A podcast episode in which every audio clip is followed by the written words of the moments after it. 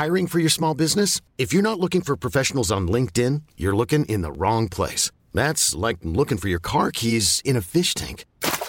LinkedIn helps you hire professionals you can't find anywhere else, even those who aren't actively searching for a new job but might be open to the perfect role. In a given month, over 70% of LinkedIn users don't even visit other leading job sites. So start looking in the right place. With LinkedIn, you can hire professionals like a professional. Post your free job on linkedin.com slash achieve today. Hold up. What was that? Boring. No flavor. That was as bad as those leftovers you ate all week. Kiki Palmer here, and it's time to say hello to something fresh and guilt-free. Hello Fresh. Jazz up dinner with pecan-crusted chicken or garlic butter shrimp scampi. Now that's music to my mouth. Hello Fresh. Let's get this dinner party started. Discover all the delicious possibilities at hellofresh.com.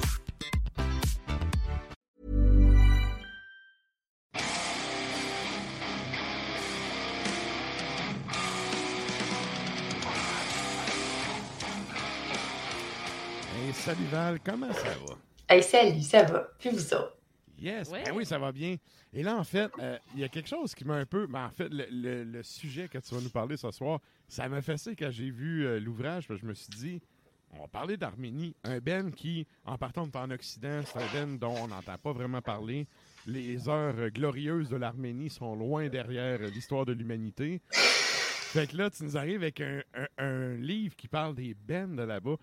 Ça l'a vraiment piqué ma curiosité. Ouais, ben écoute, ce livre-là euh, a piqué ma curiosité dès que je- j'en ai entendu parler. Euh, hop, avant qu'on rentre dans le vif du sujet, je tiens juste Ouais. à dire que j'ai pas un ordi à poche. Moi, je suis sur une tour. OK. Qui est en fait, budget, boîte. euh, c'est sa- propriété. Sa boîte de à bureau. Oui, qui est propriété de l'Université Laval, parce que c'est mon employeur. Ah, Bon, ben, on en parlait justement. C'est ça, on en parlait justement avant de jaser. T'es chargé de cours? Non, moi, je, je travaille euh, dans l'ombre. OK, OK. Ben, ça en prend, ça en prend. Il y en a plein. Oui, on travaille fort. Good, Je good. suis une ninja. Mais bref, je vais juste éclaircir la situation au niveau de ma technologie. Parfait. Alors, on retourne au livre euh, qui est, euh, comme, comme tu l'as dit, là, euh, sur un bout de l'Arménie. Donc, le titre, je vais le montrer pour ceux qui nous suivent sur les internets de ce monde Furie arménienne, la scène métal d'Arménie et de sa diaspora. C'est un livre tout neuf qui est sorti en décembre 2022, donc pour bien clore l'année. Et euh, c'est un livre qui est sorti aux Flammes Noires, donc euh, aux éditions des Flammes Noires, qui est une maison d'édition française qui se spécialise en métal extrême. J'ai pr- pratiquement, je sais pas tous leurs livres, là, mais presque, parce que je les aime donc bien. Puis ça, c'est leur, euh, leur dernier euh, bébé qui est sorti euh, récemment. Il y a eu beaucoup de, ils ont fait beaucoup de marketing à- pour ce livre-là, avec raison. C'est euh, un livre fascinant. Et euh, je ne sais même pas par où commencer, là, parce que j'ai tellement trippé à lire, je l'ai dévoré là, en, en quelques semaines. OK. Moi, en fait, il y a- il y, a deux affaires là, qui m'ont un peu marqué dans le titre. Premièrement, on parle de l'Arménie. De deux, la diaspora. Oui. Euh, sais, quiconque s'est intéressé un peu à l'histoire de la Première Guerre mondiale est un peu au courant du génocide, puis tout, le- Mhm. tout ce qui a entouré tout ça, puis justement, ce qui a amené une certaine diaspora. Est-ce que le livre il est vraiment sur le côté, entre guillemets, local versus le monde en exil, ou c'est quelque chose avec, euh, on, on y va-tu chronologique? C'est quoi le, le concept du livre, en fait? En fait, le livre est séparé en trois euh, parties. La première, et euh, qui a été ma préférée, là, un coup de cœur euh, instantané, c'est sur la période soviétique et les années 90. OK. Après ça, il y a une partie sur les- le- la période plus contemporaine, donc les années 2000. Et la dernière section traite de la diaspora, donc des groupes arméniens qui sont à l'extérieur euh, du, du Caucase en général, mais de l'Arménie. Mais euh, par exemple, on, on- parle d'un band de, de la France, d'un groupe, euh, des groupes au Liban, les groupes en Syrie. Donc, les groupes qui, qui- qui sont formés d'Arméniens, mais qui sont à l'extérieur euh, du pays. Mais c'est la plus petite section, là. C'est pas, c'est pas le, le- le cœur du livre. OK. Mais elle est importante quand même. OK. Et là, tu dis, la première partie parle de l'époque soviétique. Oh. Euh, Mais euh, moi, c'est une, des- c'est une des périodes qui me Ben oui. fascine le plus. ici, Hey, ça, c'est tellement bon, là. Je me suis dit, ah, c'est quoi? Je pense que je vais m'effacer un petit peu et laisser les experts discuter. Quand, quand on parle, j'ai lu beaucoup de livres sur tous les sujets, puis j'en ai présenté plusieurs qui parlent de, de plein de sujets sur le métal, dont certains, certaines périodes où, euh, où j'ai aussi beaucoup parlé de biographie. Puis, tu sais, souvent, on, on, on, on fonde des espoirs dans certains livres. Ouais. On se rappelle de mon livre sur James Enfield qui m'a détruite. Oui. Aïe, aïe, j'allais Moi, l'autre je Je vais juste me Je me rappelle quand même du roman Le Plongeur euh, dont que tu Hey, nous as parlé et qui Oui. va prendre l'affiche. On est rendu bientôt. à avoir des Oui. au cinéma. Hey, c'est pas, c'est normal. ouais, ouais. Mais vous voyez, ouais. Ce livre-là, quand je l'ai, je l'ai- je l'ai vu arriver, je l'ai vu sur, le, sur les internets, puis je l'ai vu arriver à ma porte, j'étais pleine d'espoir.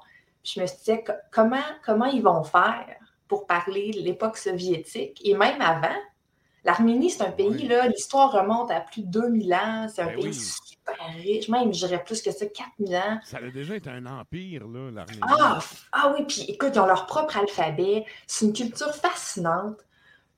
Une histoire riche avec un peuple qui, je pense, est très fier de ses racines. Puis je me disais, mais surtout avec l'époque soviétique, qui est quelque chose, euh, tu sais, il y avait tellement de censure, puis tellement de, de, de contrôle sur ce qui Ouais. rentrait dans l'URSS. Je me disais, comment. le nationalisme à grands coups de botte, là. Ouais.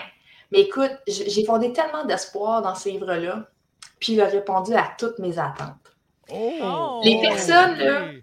Écoute, la façon qu'ils ont construit ce livre-là, c'est un livre qui est intelligent, OK.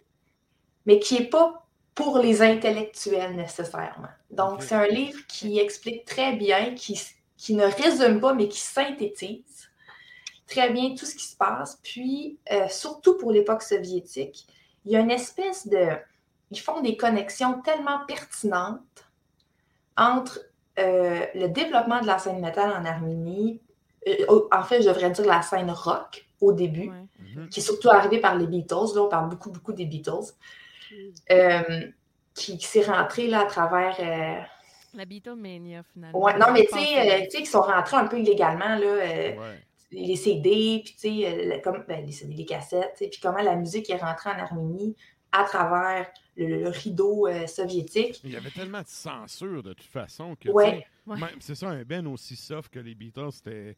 C'était c'était quand même de quoi faire. Mais mais il y a ça aussi qui, qui, qui mentionne très bien dans le livre, c'est que l'Arménie n'était pas la Russie. Dans le sens Mhm. qu'il y avait, un- tu sais, que les, les autorités locales avaient quand même été un petit peu plus lousses, semble-t-il. Je n'étais pas là.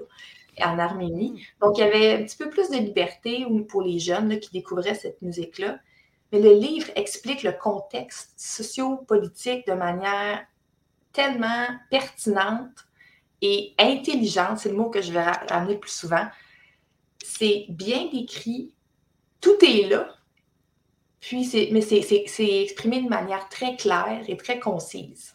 Parce qu'on peut se perdre facilement là, dans euh, le blabla soviétique, puis Oui. tu sais, euh, Mhm. euh, surtout en Arménie, j'entends pouvoir. c'est facile de dévier, tu sais, de partir sur, euh, partir sur une chire, là, Mhm. puis commencer à parler de ce qui se passe en Russie, euh, puis perdre le fil. Mais c'est- les, les deux auteurs ont fait ça de manière fantastique. Et puis, c'est tellement pertinent. Il y a une espèce de, de- de fusion là, entre la, la musique puis le- la politique. Belle Comment- gymnastique. Oui, c'est une gymnastique euh, vraiment euh, splendide qu'ils ont fait. Puis aussi le, le rôle de la politique dans la musique, parce qu'il y a beaucoup, beaucoup de musiciens métal dans le livre qui, sont, euh, qui ont été interviewés, parce qu'il y a beaucoup d'interviews avec les acteurs du milieu, qui Mhm. sont en fait des militants nationalistes, qui sont allés à la guerre, qui sont revenus, puis qui y sont retournés. Ah Puis ouais. ils parlent beaucoup de ça, de, de leur désir de, d'exprimer leur sentiment national, d'exprimer leur fierté, puis comment, euh, comment leur expérience euh, avec euh, l'époque soviétique a, a façonné un peu leur musique. Donc, moi, ce chapitre-là, là, ben, c'est plusieurs chapitres, là, mais cette section-là, la première section là, sur euh, l'époque communiste des années 90, là, un délice. Parfait, parfait. Tu sais, l'art, en fait, surtout dans le monde communiste, l'art a vraiment servi de, de a installé une contre-culture qui a Mm. éventuellement aux révoltes et tout. Ça a vraiment une importance particulière qu'il y ait des gens qui se soient euh, arrêtés à ça pour essayer d'analyser ça. Je trouve ça cool. Puis, tu sais, l'Arménie, c'est pas un pays qui est souvent mis en avant-plan. En tout cas, du moins ici. Ouais. Fait que, tu sais, ça, ça fait, euh, à quelque part, c'est rafraîchissant. Puis, c'est le fun de voir que on le sait, mais c'est une affaire de savoir. Puis, c'est une affaire de d'avoir des noms dans un livre. On sait qu'il y a des scènes un peu partout, des scènes Mm. vitales. Sauf que, tu sais, quand tu as des noms, tu as une mise en contexte, puis tout, on- ça devient plus tangible, en fait. Absolument. Absolument. Puis, tu sais, euh, il y a beaucoup de bands qui, euh, qui n'existent plus, des bands qui ont été assez éphémères. Euh, mais il y a plusieurs groupes, surtout au niveau de l'époque contemporaine là, euh, ou de la diaspora, qui sont encore actifs aujourd'hui. Moi, j'ai découvert plein de bands là, que j'avais jamais entendu parler, euh, de tous les styles. Euh, et euh, j'ai trouvé ça vraiment. euh, tu sais, parce qu'en c'était, j'ai dû interrompre ma lecture parce qu'il y a une section dans l'époque contemporaine qui est séparée surtout par genre. Donc, il y, a, il y a un chapitre sur le black, un chapitre sur le death, un chapitre sur euh, le doom, un chapitre sur euh, les lionnes d'Arménie, donc les femmes dans la scène. Mhm. Mhm. Puis aussi, il y a, il y a un chapitre sur euh, les artistes internationaux qui sont allés jouer en Arménie. Donc, euh, un peu la perspective inverse. C'est ça, on a ça sur plusieurs plans. Là. Ouais, puis euh, le nombre de fois que j'ai dû arrêter de lire, là, puis aller sur mon téléphone, puis aller checker sur YouTube, c'est qui c'est quoi ce band-là? C'est un band de Doom d'Arménie, puis là, je, je connais pas ça, puis Donc, euh, mon téléphone à poche. Mon téléphone, un vrai téléphone, il était vraiment à poche, celui-là. Good. J'ai pas encore, j'ai pas de téléphone là. Ouais. Good. Et là, euh, en fait, là, tu, tu parlais des trois, euh, des trois sections. Là, la première, c'est sur l'époque soviétique. La deuxième, tu disais tantôt, c'est par rapport à quoi? La scène métal à proprement parler? J'ai la scène métal contemporaine. Contemporaine. Donc, non pas le développement, là, les, les balbutiements du métal euh, et les premiers groupes, mais vraiment là, une scène qui est plus actuelle avec des groupes là, qui ont un, héritage métal dans leur, euh, leur scène locale. OK. Mm. Et, et ça, par rapport à la scène actuelle, est-ce que c'est quelque chose qu'on pourrait de, qualifier de scène foisonnante ou c'est quelque chose qui est plus. Y a-t-il un recul, en fait? C'est plus ça ma question. Y a-t-il un recul depuis la fin de l'URSS ou c'est ça a pris un autre tangente ou c'est carrément d'autres choses? Ben, la, la façon que j'ai comprise, euh, c'est qu'en fait, les, les bands. Puis, en fait, le livre a été euh, publié en 2022, mais des entrevues qui ont été faites en 2020. là. C'est vraiment récent. Là. Ouais, vraiment. OK. Donc, euh, il, il parle de groupes qui ont été fondés en 2017, là, par exemple. Donc, c'est-. C'est, oui, c'est des, oh oui, puis des adolescents là-dedans. Là, ils ont comme 20 ans. Ils sont pleins, ils sont pleins d'espoir envers le monde. Là. Ils ont peut-être des petits avec ses mains quand ils font des Oui, shows dans c'est les bars, eux autres aussi. Euh, peut-être. Euh, mais donc, c'est assez, assez jeune. Puis ce que, ce que j'ai. euh, ce qui est intéressant dans cette section-là, c'est qu'il y a, il y a des entrevues avec des groupes qui existent depuis les années 90, qui sont toujours actifs. Puis des entrevues avec les jeunes groupes, là, les petits jeuneaux. Là, euh. Mhm. Donc, on voit vraiment la différence de perspective. Puis je pense que ce que les, les plus anciens disent, c'est qu'il y a un essoufflement en ce moment. OK. Euh, où il y a eu un essoufflement là, pendant plusieurs années, l'année 2010. Puis là, ça commence à reprendre un peu. Mais le constat général, en fait, c'est que euh, c'est difficile de sortir de l'Arménie. C'est difficile de, se faire, de, de faire connaître leur groupe à l'extérieur du pays. Donc, ils sont connus en Arménie. La scène locale semble assez. euh, semble se connaître, comme toute petite scène locale. Mhm. Mais ça a l'air difficile pour eux de se faire connaître sur les scènes internationales. Euh, Est-ce qu'on Ouais. sait c'est quoi qui fait. Excuse, C'est t'as- ça. Ben non, en fait, c'est ça. Je me C'est demandais, ils doivent exposer les raisons pour lesquelles ça arrive. Ça a été analysé, ça, ça a été. euh, Ben, je pense que c'est juste, euh, tu sais, ça commence parce qu'il y a des groupes qui, ont, qui sont sous des, euh, des labels euh, suédois ou, ou français. ok. Puis je pense qu'avec ce livre-là, ça va, ça va, ça va exploser aider, un peu, ouais. on le souhaite. Mais je pense que c'est juste, euh, je pense qu'on oublie l'Arménie. Ouais, c'est ça. On a pas qu'on a peu d'intérêt, mais en général, je pense que c'est c'est- nous, on n'a pas peu d'intérêt, mais plusieurs vont faire Arménie. Mais c'est parce qu'ici, on a zéro point commun avec ces gens-là. Ben, il n'y a pas tant de vedettes non plus, là. Tu sais, on le disait tantôt, là. Euh, à Aznavour, a Aznavour, là, That's it. On a-tu, tu sais, puis même Aznavour, on s'entend-tu que c'est pas en Arménie qui a fait euh, sa grosse carrière, là? Ben non, ben non. Ouais. Sauf que Ben, c'est ça. il y a quand même des ancêtres qui viennent de là. Ben oui. Mais tu sais, mais c'est le, le Ben que le monde connaît, c'est System of a Ouais, Down. là. ouais. C'est- Puis c'est- même là, c'est pas, c'est pas tout le monde là, qui sont au courant. Tu sais, ils mettent pas leurs origines arméniennes nécessairement de l'avant. Là. Ben, si tu lis un c'est- peu les textes et tout. euh, Ouais. Mais oui, effectivement, il y a beaucoup de monde qui pense que c'est un Ben américain puis là.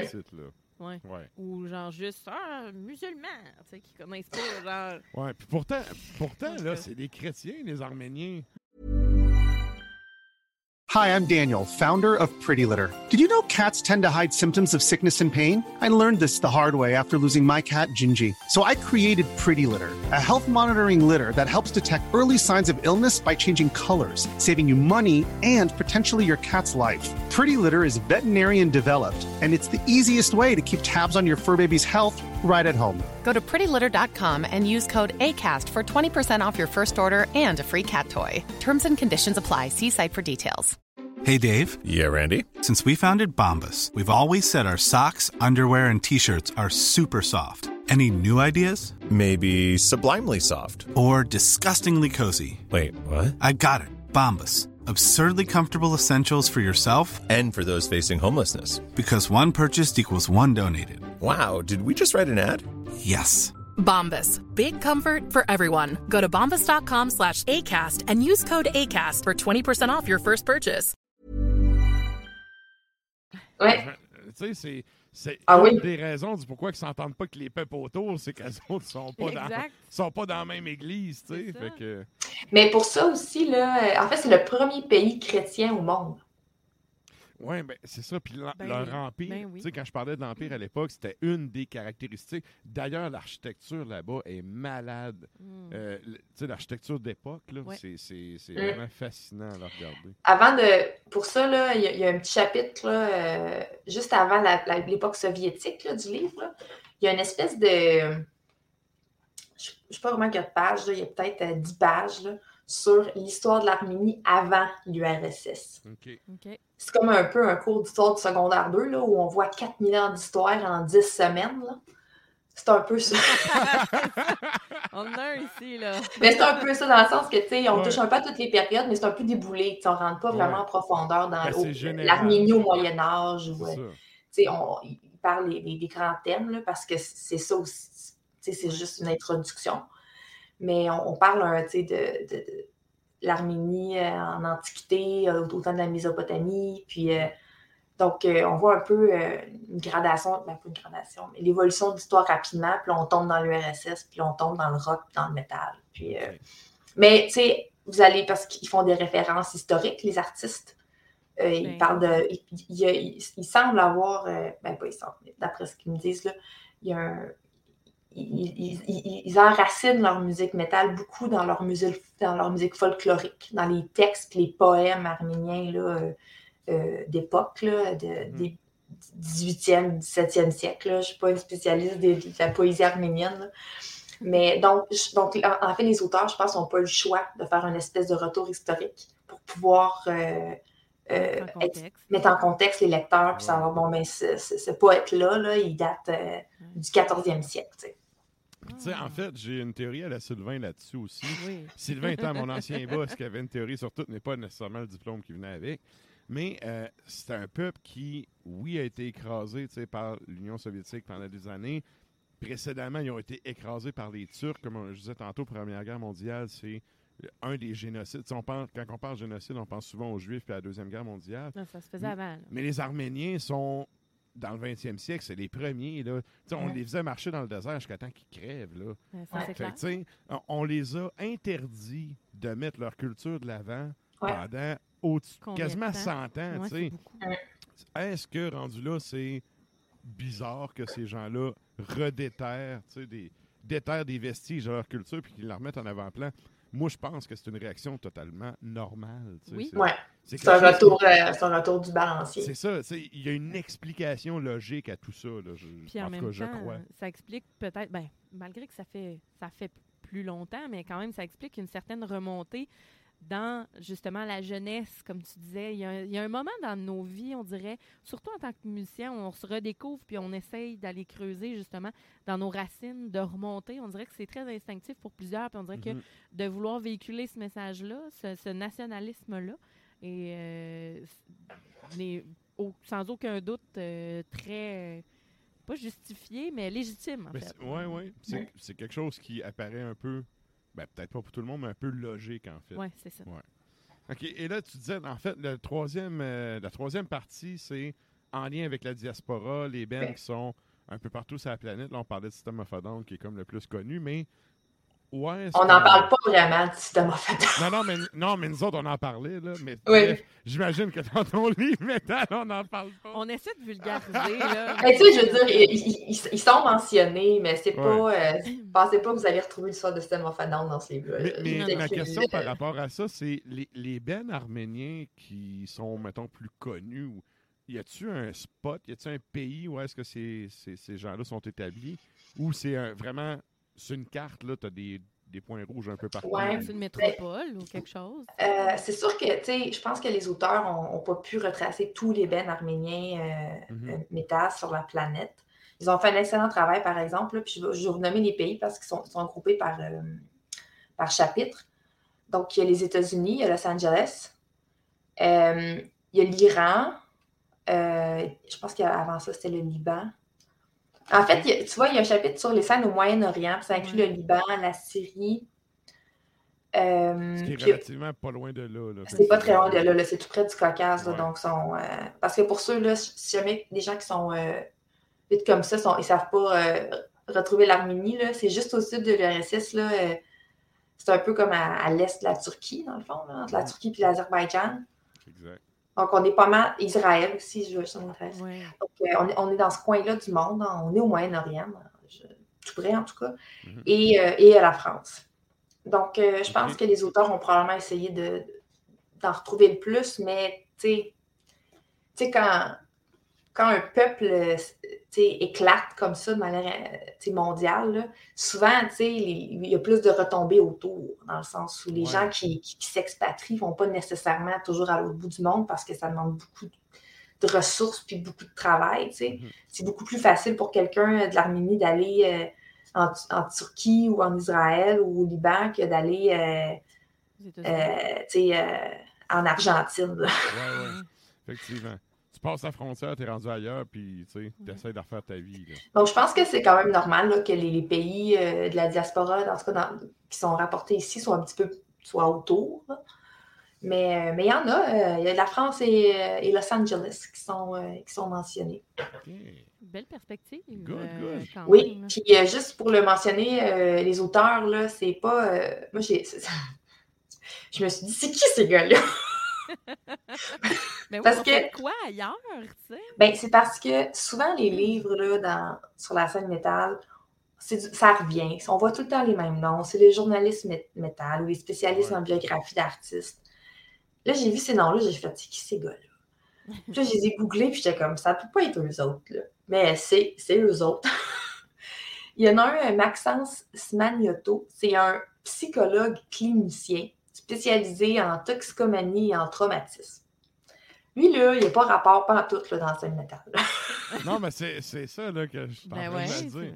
Il doit Puis quand- hein? Il doit. Quand, puis quand, en fait, ce que j'ai compris, c'est que c'est un, c'est un Français ou un franco-italien. là. Je, en- pense que c'est un des parents est italien, puis l'autre est français. Mais il est allé faire des projets humanitaires en Arménie. Puis il s'est- il s'est mis à s'intéresser à l'Arménie à cause de ça. Il est allé travailler là-bas. Puis il a rencontré François Martin. Ça, c'est l'autre auteur. Puis ce gars-là, il travaille. C'est juste un dude, genre. Lui, il était en Arménie à travailler. Là. Mais tu sais, quand tu vois sa biographie dans le livre, c'est écrit qu'il était un barman au Japon, genre, puis qu'il aime les vinyles. Tu sais, il y a comme. C'est comme, t'es qui, toi? Puis là, je, l'ai stalké sur Internet. Je voulais savoir c'était qui pour vrai. J'ai bon. trouvé plein de François Martin. Tu sais, un c'est un, un, un Un ultra connu, euh, euh, commun, c'est-à-dire. Mais je l'ai trouvé, je l'ai trouvé parce que c'est pas son vrai nom qu'il utilise sur Facebook. J'ai trouvé sa page Facebook, puis je suis allée le checker. Je suis comme, t'es qui, toi? Parce que je parle à soir à Ars Macabra, puis je veux savoir de quoi je parle. Ce gars, il travaille pour euh, un label français de musique. Mais tu sais, c'est pas comme un spécialiste de l'Arménie. Lui, il est allé en Arménie, puis il a rencontré l'autre gars, puis ils se sont dit euh, Hey, salut, on devient des amis. Puis euh, ils se sont fait proposer ce livre-là par, par les Flammes Noires, puis euh, ils l'ont écrit. C'est venu d'un Hein? intérêt commun, puis d'attitude. Tu sais, Est-ce qu'ils ont, euh, écrit d'autres choses, ces gars-là? Parce que tu dis, c'est- t'es qui toi? Parce que, veux, veux pas. C'est ben, un psychologue, euh, évidemment, Ben, qui a ça. dû écrire vraiment beaucoup de revues Oui. scientifiques et tout ça, Oui. mais tu sais, pour Ben- avoir un côté documentaire, on s'entend que c'est super bien encadré, mais tu sais, pour que toi, Val, euh, tu dises, hey, c'est écrit intelligemment puis que ça te rejoigne en tout point, là. Ouais, Euh, ouais, parce que moi, je, suis- je suis une, je suis une lectrice autant de, du plongeur que d'essais philosophiques, là. Donc, euh, j'ai une grande euh, diversité de, de lecture. Et euh, François Martin n'a pas l'air d'avoir euh, d'autres publications euh, à son actif, mais euh, M. Maxence Smanioto a une biographie et n'a pas seulement une biographie universitaire là, au niveau de, de la psychologie. Il a un livre sur l'Arménie au-delà des clichés. Et il y a aussi des romans. Donc, c'est un psychologue, mais c'est aussi un auteur. Donc, euh, il joue sur les deux plans. Là. Il va au-delà de seulement les écrits euh, universitaires et, et scientifiques. Donc, il a aussi visiblement une passion pour, euh, pour l'écriture. Et, euh, et ça paraît. Mhm. Mais je pense que le côté très, euh, très synthèse, très didactique, Ouais. euh, je pense que ça vient probablement là, de son De côté, sa euh, formation, c'est sa ouais. formation universitaire, euh, parce que c'est tellement bien écrit. là. Puis les questions qu'il pose en entrevue sont, sont vraiment euh, sont spot on. OK, OK. Hey, Good. intéressant. Et là, ben, euh, pour les gens qui sont des habitués du show puis qui connaissent la chronique Extremo, euh, Val donne toujours un nombre de signets et comme Untap, c'est sur 5 et non sur 10, combien de signets cet ouvrage-là se mérite? Je donne cinq signets, je donne tous les signets. Prenez toutes les. pre- Prenez tout- Écoute, j'en perds mon français, prenez-les toutes. Hey, C'est tellement. C'est la deuxième fois là, que tu as un 5 signé. Je pense que c'est la troisième Troisième. fois. Troisième. Parce qu'il y avait le livre de Mayhem, il y avait le livre de Jeff Grimal avec euh, ses œuvres que j'avais trouvées. C'est un, beau livre artistique. Ou encore Ouais. aux Flammes Noires. Et Ouais. euh, celui-là, il est fascinant. Il est intelligent. Il est fantastique. Et je tiens aussi à dire que moi, je suis avec les Flammes Noires là, depuis le début. Mhm. J'ai leur premier livre. Et de voir la révolution là, depuis à peu près trois ans, là, euh, dans- ils, ils gagnent à chaque publication en qualité. Puis, euh, Oui, puis tu sais, t'en as chroniqué plusieurs avec nous autres, là, puis effectivement, il y a une production qui s'en va de... Le spectre de la production est de plus en plus large. Oui, oui, puis euh, tu sais, il y a des livres qui, publient que, que moi, je, je- dont je ne vous parle pas parce que je trouve que le sujet, tu sais, je, je sais qu'ils ont l'anthologie du, du stoner en ce moment. Là. OK. Puis c'est- Donc, tu sais, il y a des livres que, que, que je ne présente pas parce que je pense que ce n'est pas nécessairement pour notre, euh, notre audience extrême. Mais euh, oui, euh, je trouve que les. Parce qu'au départ, en fait, les Flammes Noires, euh, c'était beaucoup de traduction. Donc, ce n'est pas des, Ouais. du contenu exclusif. Là, là c'est vraiment de la production Là, c'est de par eux. traduction. Puis il y en a d'autres qui s'en viennent. Euh, il y a une traduction, je pense, qui s'en vient bientôt, euh, que, que je vais vous présenter, qui, euh, je pense, je pense dans, dans la poste. Et, euh, et en tout cas, euh, je trouve tellement qu'ils font du bon travail, puis qu'ils s'améliorent, puis que ça va toujours en, en augmentant. Euh, si vous ne connaissez pas, allez les, les regarder. Là, Édition Les Flammes Noires. euh, leur- les- leurs livres sont seulement disponibles sur leur site web. Ils n'ont pas beaucoup de distribution. Donc, vous ne pouvez pas les avoir là, dans votre librairie locale. Vous devez vraiment aller, ou sur Amazon d'ailleurs, qui ne sont pas disponibles sur Amazon. Il faut aller sur leur site. Ils offrent un très bon euh, tarif euh, de poste pour une, euh, de l'international. Donc, euh, ça, ça aide beaucoup. Ouais, ça contourne un peu la mafia de Post Canada. là. Mm.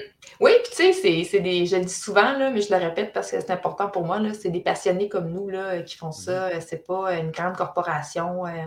C'est du monde comme nous autres là, qui font ça pour aider la scène, puis ils font ça par passion. Donc, euh, je pense qu'il faut supporter euh, cette flamme-là. Excellent. Écoute, un gros merci, Val. Euh, nous autres, on se revoit euh, probablement bientôt pour le 300e. Ben, ça a l'air à ça, là. Yeah. Tu m'as dit d'être là, puis euh, de faire ma fine, puis tout, là. Fait que euh, je vais faire ce que je peux. Semblerait-il. Donc, euh, bref, on s'en rejase très bientôt. Un gros, gros merci. Merci, Val. Super intéressant comme chronique. J'espère que euh, les auditeurs auront aussi euh, découvert, en fait, ce pays-là qui, est- qui est méconnu, tu sais, puis qui a une histoire, comme tu disais tantôt, millénaire quand même. Ouais, puis avec ce livre-là, tu sais, on découvre la scène, mais on découvre aussi, pour ceux qui sont, euh, qui sont pas familiers nécessairement avec l'Arménie, on découvre euh, leur histoire, leur culture. euh, donc, euh, c'est vraiment un livre euh, que c'est volumineux? Euh, Combien de pages à peu près? On parle? 378. Je suis en train de dire Ah, des quand même, bêtises. quand même. 372. C'est complet. Oui. Effectivement. Excellent. Ben, un gros merci, Val. On s'en Hey, merci à vous ça. Hey, yes. Merci beaucoup. Bye. Ciao, bye. Et c'était donc la chronique Extremo avec Valérie. Et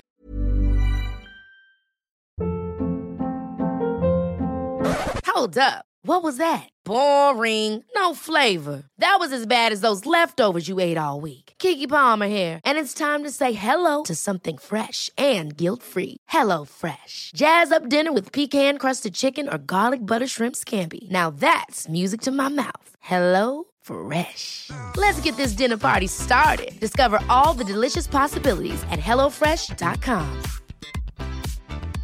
Hey, it's Paige DeSorbo from Giggly Squad. High quality fashion without the price tag. Say hello to Quince. I'm snagging high-end essentials like cozy cashmere sweaters, sleek leather jackets, fine jewelry, and so much more. With Quince being 50 to 80% less than similar brands. And they partner with factories that prioritize safe, ethical, and responsible manufacturing. I love that. Luxury quality within reach. Go to quince.com slash style to get free shipping and 365 day returns on your next order. Quince.com slash style.